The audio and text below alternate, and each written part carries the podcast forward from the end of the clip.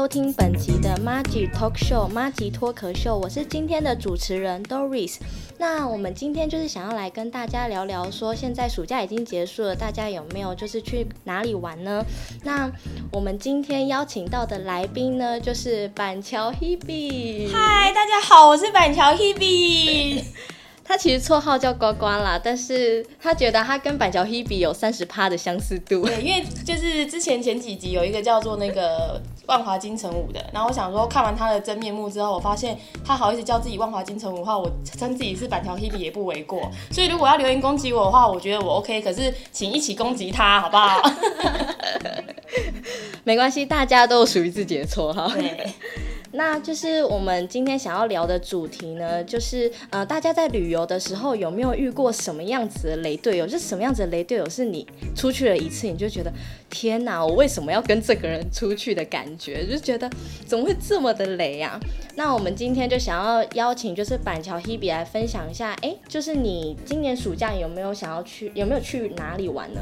哦，其实以我自己个人习惯，我是每年都会出国的人。嗯，那今年大家也知道，因为你知道武汉肺炎，大家记得四个字就是武汉肺炎，因为它疫情的关系，所以我们今年就没办法出国嘛。嗯嗯。那因为国内旅游其实到哪都塞爆了，然后又加上其实疫情就是还是没有停歇，所以我其实今年暑假都几乎是没什么出远门。可是我如果是讲到雷队雷队友这个主题的话，我应该蛮多可以分享，因为我有两个很经典的案例。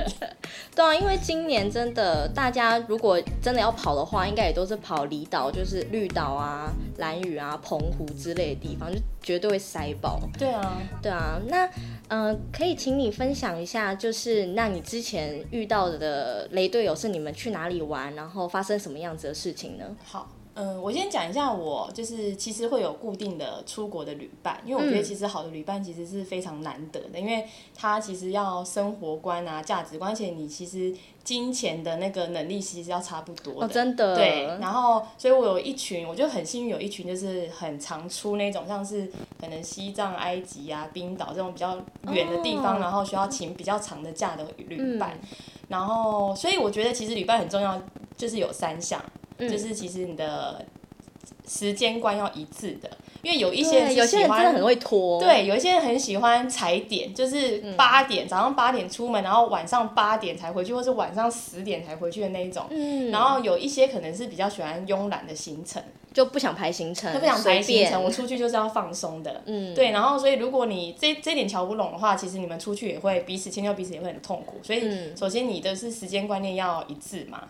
对，然后接下来就是你的价值观要一致，嗯，就是其实我觉得价值观这件事情没没有谁对谁错，因为就是有一些人喜欢就是很精简，然后他出去的时候他就是想要看就是风景啊，想要景点，然后想要体验就是各个国家的就是风俗民情，可是他不想花这么多钱，有点像是穷游，就是之前不是有很流行这两个字吗？穷游。就是都不想花什么钱，但是他们就是想要去，就是看看山、看看水、拍拍照。对对对对对，然后就是住青年旅社什么的。然后有一些人就是喜欢享受，嗯、就是想要去知名餐厅，然后吃那个享受一顿。对啊，然后是就是好的住宿，想说好好享受一下，就是台湾没办法享受的。嗯、所以我觉得就是时间观跟就是金钱观这两件事情其实要符合，我觉得他才是真正的好旅伴。哦，对，我觉得这些真的都是必要条件的，尤其是价值观。很相仿的这件事情，因为如果有一个人他是非常爱踩点的，但是我自己就是属于那种我也都不太想要排行程的那种。对，我也是，我也是。对，就是我会觉得说好，那你排 OK，但是我一天我也不希望就是一直在赶，然后一直在拍照，然后呃，可能你沿路的时候还在那边边修图，要边赶下一个景点那种，我真的会觉得压力超大。对，可是其实我我反而是都可以的人。因为我本身就是出国就乖的跟猫一样，在台湾都作威作福嘛。因为就是出国的时候，因为我其实是不排那个不会排行程的人，然后就是工作以外其实就是放空型的人，所以每次出国的时候都会有人。我身边好多会排行程的朋友，这种很棒，真的很厉害，真的很厉害。会排行程的朋友真的非常厉害，而且其实我觉得台湾女生其实都真的很厉害，也随便抓都一大把。就是女生以女生来讲，好像不会排行程就只有我，还是。有其他人也是跟我一样。没关系，主持人我也是。你也不会就是 终于找到知音了，因为好像除了我以外的朋友们都会排行程。然后因为我知道排行程很辛苦，然后如果我没有排行程的话，我不会出声。所以我出国玩，不管是可能是住贵的、住便宜的，或者是时间很赶的，或者时间不赶的，我其实都可以接受。我是一个在旅伴这件事情来讲，我觉得我算是配合度很高的人。配合度很高也很重要。对，那既然你配合度这么高，那你你是遇到什么样子的雷队，让你真受不了哦，会整个发疯的？对，我要讲就是就是出去比较容易遇到你觉得雷的，要么就是时间观念，要么就是金钱观念嘛。嗯嗯。还有一个人就是真的是本身就鸡巴，本身个性就真的是难相处的。那这个呢，他为什么就是这么难相处？你怎么还会跟他一起去旅行呢？我觉得这个我可以先放到压轴，因为他真的太经典。好，我先分享。对，我先分享一个，就是我觉得是金钱观念就是不同的。嗯。那我自己刚才有前面也有讲嘛。就是其实我是一个配合度很高的人，嗯，可是我觉得他应该真的是我觉得落差太大了，所以我觉得其实就算你配合度再高啊，他还是有一个底线在。我觉得他的那个落差性真的太高的话，以后真的就不要勉强。真的，我觉得这样一起出去会很痛苦。对，会很痛苦，因为我这个故事就是他，他就是这个，我就是简称省钱女好了。哎、欸，那你们那时候去哪里玩？我们去香港跟东京，香港我们去过两次。哦、然后其实我那时候去那个香港的时候，回来的时候，我就有告诉自己说，好。就是在台湾当朋友就好了，以后不要再出国了，以后真的不要再跟他出国了。只能在国内玩，不可以出去国外。对对对，国国内玩，我可能也持保留的态度，可是 因为就是金钱观真的超就是太不同。嗯，对，所以那时候我香港的时候还就是。回来告诉自己，警戒自己说，绝对不要再跟他出国。可是我真的觉得我金鱼脑又价格飙，因为他是一个非常精打细算的人，所以后来他又跟我讲了一个东京的那个鸡加酒有多便宜多便宜，然后这个价格就是真的会吓到我的人。嗯，我又忘记香港的伤痛，我就又不疑有他的答应，都又再去跟他去重蹈覆辙。所以东京回来之后，我就默默在手手上那个什么 刻写字，说不要再跟他出国。我要是再跟他出去的话，我就我就。叉叉叉，就是你知道发血誓，到底是发生什么样子的事情，让你觉得天哪，这太受不了了？好，我先讲香港。我记得我很印象深刻是香港，我好像是清明年假的时候跟他去的。然后我们两个其实每次约的时候都非常临时。然后我会跟他，我每次会答应他，原因是因为他每次提供的价格都非常的划算。他就说，嗯、他就说，他就说 Hebe，因为我现在叫那个嘛板桥 Hebe，所 以我现在在带就是 Hebe。对，好，他就说 Hebe 那个你知道吗？就是清明年假，然后香港机加酒才五千多，三天四夜。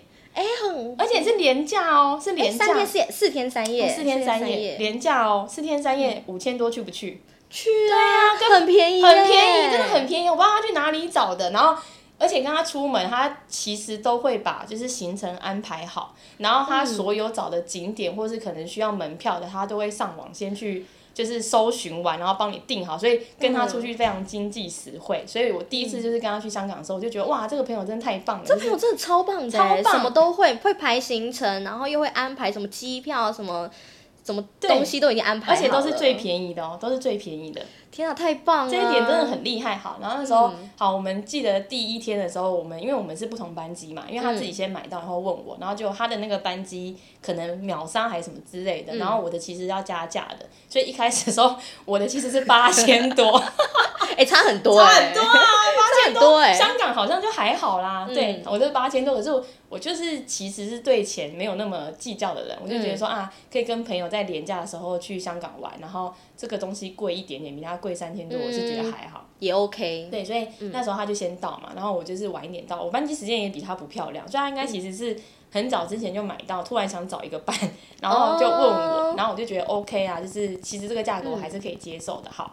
然后那时候我一到的时候，他见面的时候，我就看到他扛，就是他已经先在落地已经两小时了，所以他已经去 check in 了，然后我就看到他就是身上扛了六瓶水。我就说六瓶水，为什么要扛六瓶水？对，我觉得这个就是个征兆。那时候如果我如果时间可以重来的话，我就要告诉自己说这个是个征兆。因为谁会在香港的时候身上扛六瓶水？好，我就问他说：“哎、欸，你为什么要就是扛这么多水在身上？”然后他就说：“啊，我跟你说，他说我就是之前啊，就是他落地的时候就想要找水，然后他发现就是他逛了几家超商，发现这家超商的水可能六罐才一百。”可能其他家是四罐一百，嗯，所以他就直接把六罐一百的水扛在身上，他说之后我们可以一起喝，差两瓶水而已。对，然后我就想说哇，我说他愿意扛当然好啊，人很好什么之类的，就你看你还可以喝他的水。对对对对，我就想，然后可是他还是会跟我对分呐、啊，他一定可能是三罐上五十，五十，对对对，好，嗯，然后就觉得哇，他就是哇好勤劳，要是我的话，我就是需要的时候买，就算一瓶二十五，我也觉得至少不用扛这么多水在身上，啊、正常人是这样吧？对啊，就我宁愿就买一瓶，对，放在身上就好。对，可是他就扛着六瓶水，然后好，然后。后来就是因为香港的行程其实就是吃跟走跟买，其实你对，真的就是很好逛啦，对，很好逛，嗯、所以那时候他就是也是他就是像我刚刚提到，他就是会排很紧的行程的人，哦，对，所以那时候压迫感哦，对，所以那时候其实我们就是花了一整天的时间，然后都在逛街嘛，然后其实都在走路都没有停的那一种，嗯、好，然后到了晚上大概八九点，我们住宿的地方是在那个就是。商就是闹区那边，嗯、所以我们其实饭店的后面其实是有很多就是药妆店或是东西可以买的，吃的喝的，然后买的都在那边。那蛮方便的啊。很方便，所以那时候好像我有听说，就是最有名的是黄道益嘛。对。所以我那时候就想要买黄道益，然后我们就在第一天就是累得要死的行程的时候。然后我们还不直接回去，我就想说为什么不直接回去？明明我们就住三天，嗯、可是他就想要在第一天的时候先把，因为他是那种就是会列、嗯、列清单的人，然后清单都要买好，他才会比较放心的人，所以我们也没有回放饭店，然后我们就大包小包的就继续走那个。就是你知道他要买黄道益的行程，他就一定要今天买到就对。对，他可能有排他的行程景点，然后一定要今天买到。嗯。好，然后因为黄道益其实那些商家们，我相信他们应该都有共识，都大同小异。嗯、所以那时候我们大概比了几家，大概都在十二到十五的区间，就是大概一罐的价格是这样、嗯。你们还比对了很多家哦。对，就稍微问一下，稍微问一下，然后后来我就觉得说，哎、欸，这个十十三的好像已经可以下手了。嗯。然后我就说，哎、欸，那我要在这边买，你要吗？你要不要一起？他说不用，我有看到十二块的。他说我要去买十二块的，然后我就想说，哎，十二块我们其实已经找了五六家都没看到，然后我就说那我先买，然后我再陪你找。他就说好，然后我就先买了四罐十三块的嘛。嗯。然后后来后来他就说好，那还要就是买十二块的一罐。很坚持，很坚持。太太好，那时候我们其实已经先逛了十分钟，然后一整天行程那时候已经八九点了。这已经很累了。很累，真的很累。好，然后我们买买了，就是我就是逛了十分钟之后，他就再多逛了大概二十分钟，所以我们为了找十二罐，就是十二块一罐的，我们已经找了三十分钟。你就沿路这样陪他一起去？哦？对，我就陪他一起去。我就说我就是配合度很高的人，一出去就就是跟就是猫一样乖巧啊，喵！我是那种要是一直让我走路，我会觉得很烦躁。如果是跑景点的话，我觉得还 OK。对可是如果是你就为了很执着的。一个东西，我就会觉得有有有必要这样子就一直绕一直绕吗？对，所以我觉得他非常厉害。好，然后那时候我就真的有点不行了，然后他还是很精力旺盛。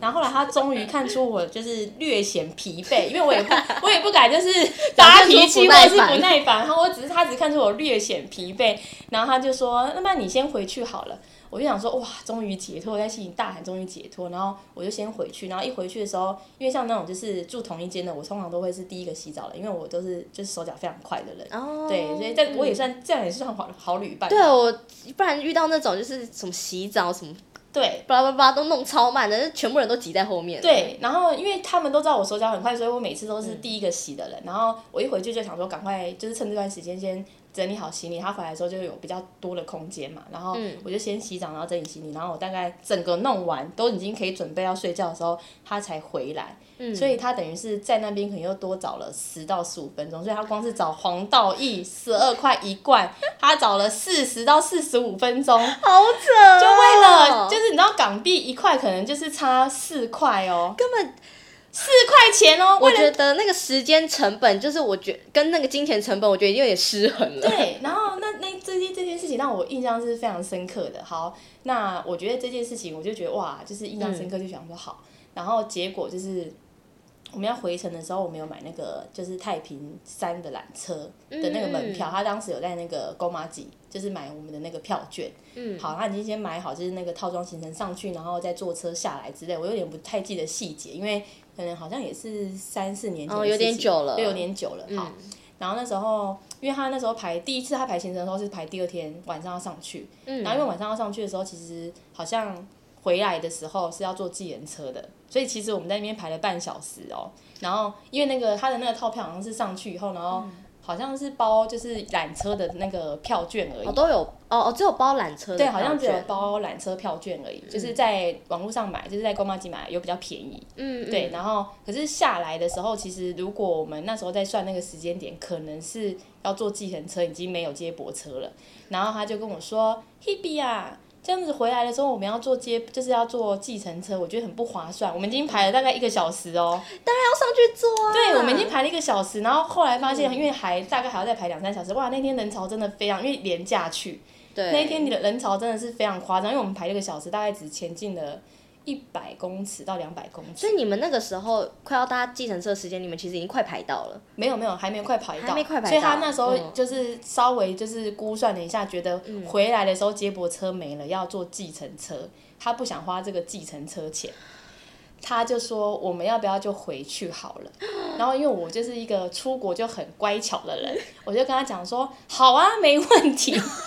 所以我们就排了一个小时之后，我们就放弃了。好，我们就直接回饭店嘛。嗯、然后，因为我们大概好像是四天三夜，所以第四天，嗯、因为我们等于是第四天隔天就要直接回那个香港，嗯，哎，回台湾。好，然后那时候我们就最后一天早上要去嘛，然后结果还是一样大排长龙。对，一定都超多人。对，然后因为我们下午要赶飞机，然后我觉得很危险。我觉得就是上就是顺利坐上去，也不会有计程车，也不会有深夜坐计程车的问题嘛。嗯。可是我就觉得很危险，然后那时候我就跟他讲说，我们不要排了。他跟我讲什么，知道吗？什么？他就说，可是票券都买了。我就说票券多少钱？他就说大概两三百块台币。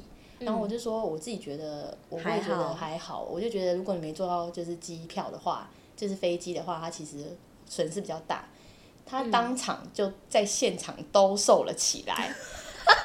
怎样兜售，怎样兜售。有没有人要卖票？就是有没有人要买票？我这边上去 只要两百哦，可是他这次上去的话，你要花三百是四百哦。然后因为我们好像是买可能两三百，他又再便宜八折或七折。嗯。然后他就可能卖一百八或者是一百五之类的。他很坚持要把它卖掉，他就还是把它卖掉。然后我就想说，哇。我当下其实是觉得哇，就是好害羞，我就觉得很害羞，然后我就默默退后，对，我就一直飞号，就飞号到那个离他那个半径就是五十公尺以外的地方，然后他就很开心，回来说，Hebe 我卖我，他说我卖掉了，他说你的一百五给你，然后我就说没关系没关系，你卖的就给你就好了，然后就很开心的想说，哎，那个票可能两百五，然后他可能卖了就是总共三百，他最后还倒赚五十。他就觉得他赚了，太精打细算了吧？好，然后后来回来的时候，我就觉得哇，他整趟旅程一直其实都是这样的状态。嗯、然后我就有跟我朋友分享，然后然后他们就就有就分两派嘛，就我跟你讲的价值观不同。嗯、然后有些人就说，哎、欸，我也会这样。然后有些人就说，哇，好丢脸哦，什么什么之类的。然后因为我本身就觉得说，哎、欸，可能跟我不是同一个金钱观的 label，所以我就想说，以后还是不要一起出去好了。嗯哦，对，我觉得这样出去其实很累耶。对，然后后来，后来呢，我们就是后来就是，我就说我刚刚金鱼脑嘛，嗯、就是可能隔一年之后，他就说就是东京机加酒多少钱，然后我就想说哇，好便宜哦。可是他就漏了讲一个很重要的事实。什么？我跟他一起去之后，就已经机票都订了哦。嗯。他跟我讲说，他哥也要一起，所以他所以你们是变成三人行？对，而且同一间房。好尴尬，很尴尬。你跟他哥哥完全完全不认识。然后他跟我讲那个七加九的，就是方案的时候，我会觉得说，哎，两个人七加九一间房很便宜耶，好像一天好像在日本的那个住宿好像才八百多，嗯，结果其实是三个人分的。难怪这么便宜。对，可是他没有跟我讲，然后他是整个都订好了，已经没办法退的时候，他还说啊，我忘记跟你讲，我哥也会一起去。他绝对不是忘记价，对 他要先拐到你说要跟他一起平，对，缺了这个钱，那个钱，然后他也没有想过说。因为那是他哥，他觉得住一间房没有问题嘛。可是我一个女孩子跟一个男孩子不认识的住一间房，其实有很多不方便的地方，很尴尬哎，很尴尬。哈，然后这个这件事情其实我也没有就是不开心或什么，我就是一个，因为我之前就是有其他的旅伴，然后里面有一对夫妻是很好的，所以我其实蛮常跟男生四个人同一间房什么的，会有一个掺插一两个男生什么，我觉得这个还好。嗯，所以这一点我就只是觉得说，哎，下次可能要先讲。可是我后来又觉得整场旅旅途中，我觉得有一个很重要的点，让我觉得以后真的只能跟他在台湾当朋友。什么点？什么点？就是他排了一个东京铁塔的行程，去东京、嗯、就是东京铁塔，如果你没去过的话，它是一个最重要的吧？对，你去那边，你就是必须要去东京铁塔对。对，就像来台北就一定要去一零一。对，所以如果你没有去东京铁塔的话，好像就没有去东京。就是除了迪士尼之外，我觉得东京铁塔是也是一个很著名的景点。对，然后那时候我我不确定晴空塔建了没有，只是我那我们当天有，嗯、就是我们当时是有排东京铁塔，嗯、然后结果好，就是一到现场之后，然后在购票的时候。他发现那个购票的跟他就是网络上查的票券是不一样的，然后他那一天也没有，就是他这一次可能时间比较赶，他也没有先去买，就是可能公妈吉啊，或是其他的，因为那时候好像 KKday 跟 Klook 好像也还没有盛行。哦，那个时候还没有到这么对那么盛行，所以他可能也没有先买。好，结果呢，他在现场跟我讲说：“Hebe，你上去就好了，我在下面等你。”你都来到这里了，对，你都已经来到这里了。我花了七加九的，就是你知道钱，然后来到东京。我还跟你哥一起来，对，然后还睡同一间房。我就是来看东京铁塔，想一起拍照留个念。他为了票价不上去，好令人火大哦。对，我当下真的没办法接受哎，这件事情我就会觉得说，好，我们以后就当朋友就好了。重点是后来就真的没上去了吗？就真的没上去，因为我自己上去没有人帮你拍那些景跟那些，你知道，我们就在下面跟东京铁塔合照，嗯、然后就没上去。可是我就是在心里留下了一个很深的阴影，就是寄黄道义加加周票再加你到现场不上去这件事情，我就留下很深阴影，就全全部累积上来，真的你就会觉得。好像跟这个人不太适合当旅伴。对，就是旅伴真的要慎选。对，因为我自己就是也有遇过，就是这种蛮精打细算的朋友。嗯、可是他的精打细算比较像是那种偏斤斤计较，就是可能像我们，呃，大家可能好四个人出去玩，那我们大家就是可能大家会觉得说，哎、欸，某一个东西特别需要点来吃，但那个时候可能大家又不饿，那一定是可能那个东西就是。四个人会去分，嗯、那在四个人会去分的时候，假如说那个东西六十五块好了，嗯、那个时候我可能就会觉得，我觉我就觉得说啊，没差，反正我这样子平均下来，一个人可能就是分个十几块什么，我说没差，那我就付个二十三十这样，我是对钱觉得还好的那一种。可是有些人他们会觉得，呃，他们一定要算到很精准，就是像可能六十五块，然后你可能除以四，然后就是一个人可能差不多十，哎。一个人差不多十六块左右，可是还会再多多一两块的钱。哦，有时候会是什么一六点二，就是四舍五入那种。因为像我们一般人不不计较，通常就会去尾数。对。然后有一些可能十六点二的，还会变成十五块就好。那就是负责收钱，可能就说，哎、欸，你们给我十五块就好之类的。对对对对，但他不是哦，就是他是那种很很主导类型的那一种，所以他那个时候就是在。平分那个钱的时候，他就说：“哎、欸，那你那你就你就十六块，你就十几块，你就十七块，你就十八块这样。”我觉得有必要分到这么细吗？然后有些人可能就没有零钱什么的，可能给他二十块，他就说：“我刚不是说十八块了吗？你就你就他就说你就给我十八块，你这样子我很我很难找钱。”你就多给他都不行？对，多给他他也不要，就是他很对那个数字很敏感，他就是会觉得说我一定要这么精准的数字。等一下他。除了懂吗？这样子的个性之外，他应该本身是毛很多的人。对，他就是一个很做任何事情都很霸道的一个人，就是他应该没朋友吧？你们怎么会跟他当朋友？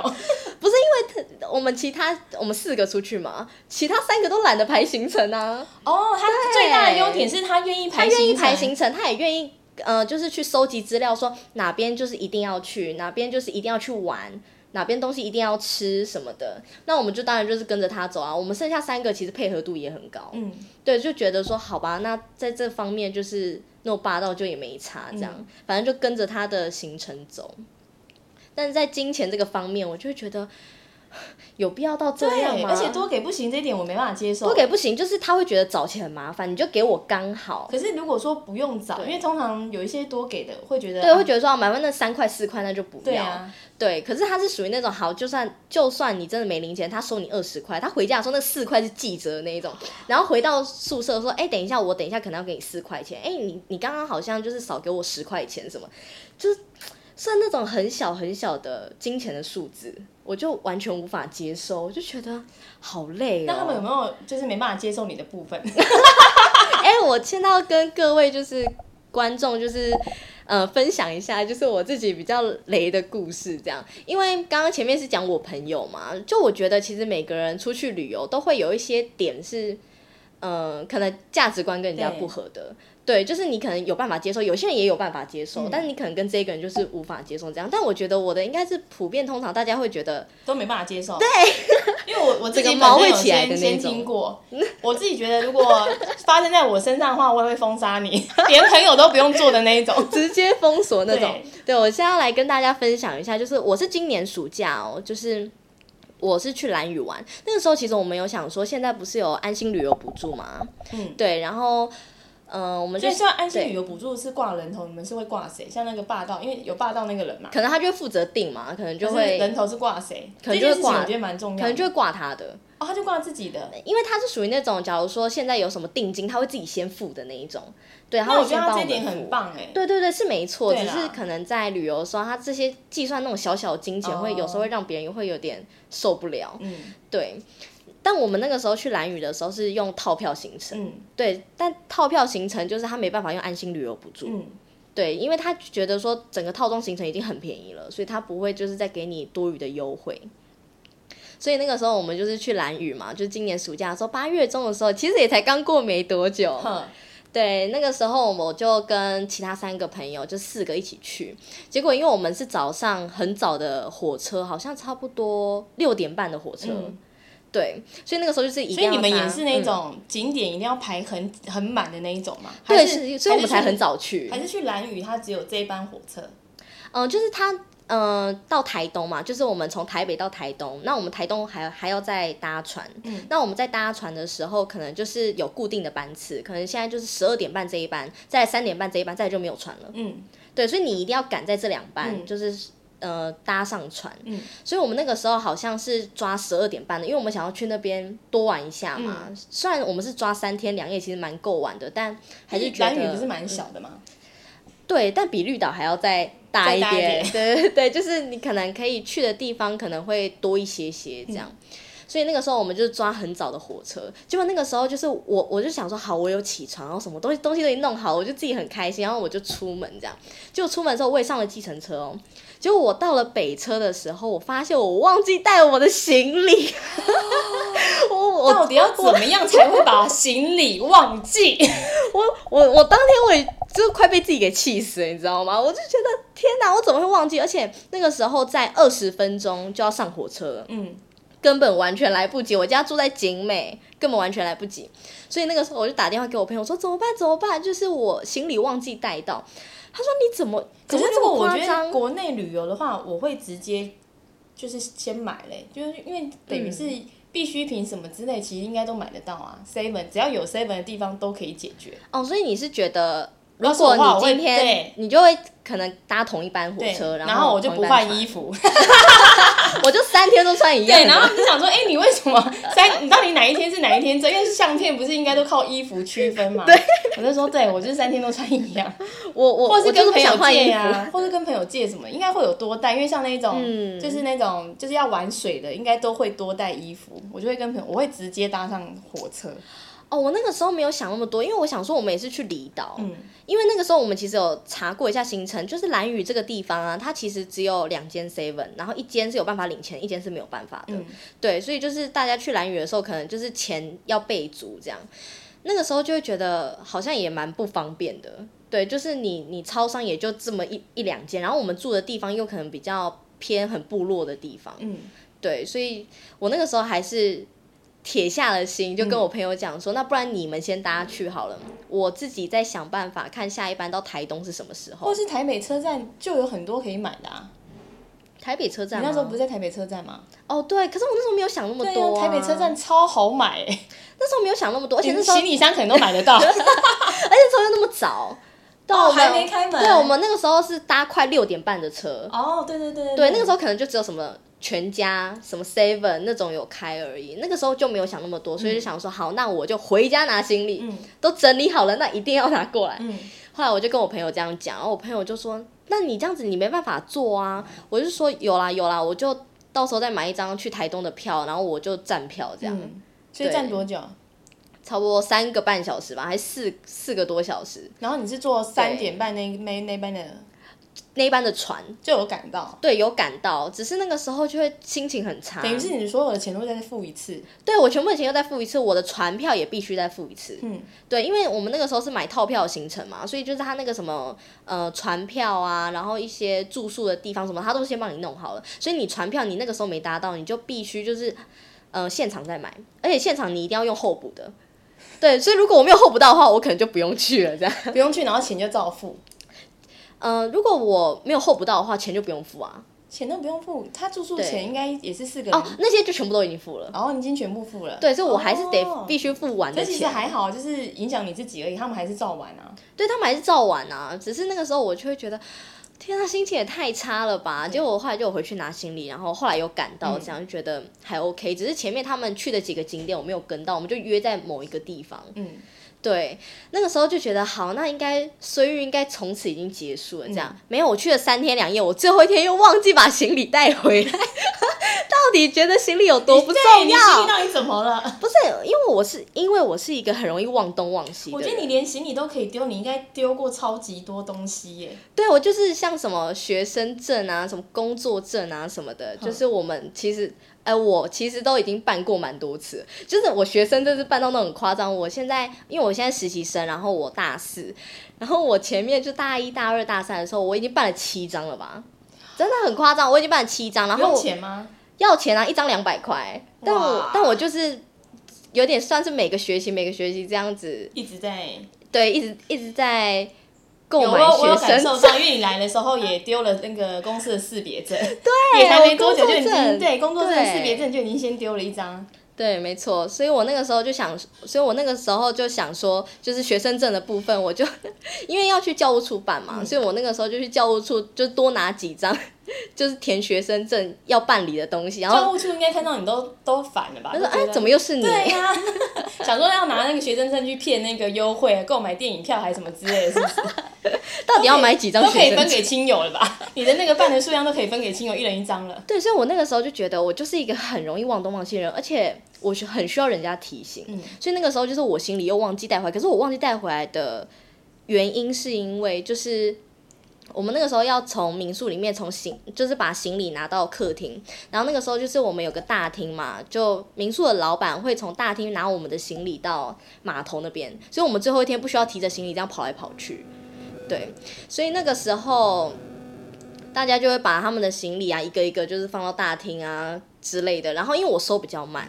所以我当时负责关门，怎么会让我负责关门呢？他们怎么会放心呢？钥匙就不能交在你手上啊？对，但是因为我那个时候就负责关门，所以我朋友其实有提醒我说：“哎、欸。” Doris，那个你东西都要记得带哦，你那个提袋要记得拿哦。我说好好好，我会记得拿。结果我只记得拿提袋，我行李又忘记带，所以我就拿着一个提袋，而且你提袋提袋里面只有拖鞋而已。还是你下次以后出国的时候，你都把你不要的东西装进去那个行李，就是你可能要丢掉的衣服啊、袜子啊、裤子啊什么之类的，而一些很重要的东西都放在提袋。对，然后以后忘记就忘记就算了。而且我是到最后一天，因为我们最后一天遇到狂风暴雨，就已经心情已经很差，嗯、就全身都已经湿掉了。而且人又多，对不对？人又超多的。那个时候我们就是搭最后一班的船是三点半，嗯、我们最后一天是搭三点半的船，嗯、所以那个时候就是如果我今天就是没有回去的话，我就只能隔天再回去。没有搭上最后一班船的话，对，所以那个时候我就很紧张啊，我就觉得天哪，我行李怎么又忘记带？可是这一次不能像一开始一样，对。对，不能像一开始一样，你还回去拿、啊。你们先回去什么之类的。没办法，因为就最后一班船、啊，而且你又多一天的住宿钱。对啊，所以那个时候就觉得天哪，我怎么会这么累？我真的快发疯。回来他们就封锁你了吧？他们就会觉得就是怎么会东西就是这么常忘记带？而且因为我们那时候去的时候是四个人，嗯、然后两个人会骑车，我刚好是会骑车的那一个，嗯、对，所以我就有帮忙骑车啊什么的。但是我的钥匙那个时候就是在蓝雨的时候有呃最后一天的时候，我有把它忘在。车车上就是我就插着，嗯，但是因为蓝宇那边的摩托车是需要用电的，嗯，对，所以你一直插着的话，你要是没有关就会没电。哦，对，所以那个时候就是我们吃完东西以后，我我要再骑的时候，车子就发不动了，因为你一直插，对，我因为我插着电就一直流，哇，然后那一天下大雨，结果我朋友快气炸，他说。Doris 到底在干嘛？真的？为什么我怎么摩托车现在发不动？那我们现在应该怎么办？而且其实因为我本身也是会丢东丢西的人，所以我其实很有自知之明。嗯、就是如果我要骑车的话，我会就是结束之后把钥匙丢给我朋友，因为我就会、欸、好聪明。对，我不会保管钥匙，因为我觉得我一定会找半天找不到。然后他们因为其实其实就是我的旅伴都蛮固定，可能就两三群，所以他们都知道我就是不会保管东西，所以他们有时候也会自己。就是接手把钥匙拿去保管，或者我会直接丢给他们，他们都很习惯这个动作、嗯。对耶，感觉要这样子。你们一定还不熟。没有，因为我们那个时候是想说，因为我负责骑机车嘛，嗯、那机车钥匙就放在我这，那其他东西我就不管，但机车钥匙是放在我这。他们心脏真的很大条哎。对，然后而且重点是我们那一天是原本还要再跑最后一个景点，嗯、结果前面那一台车的人已经走了。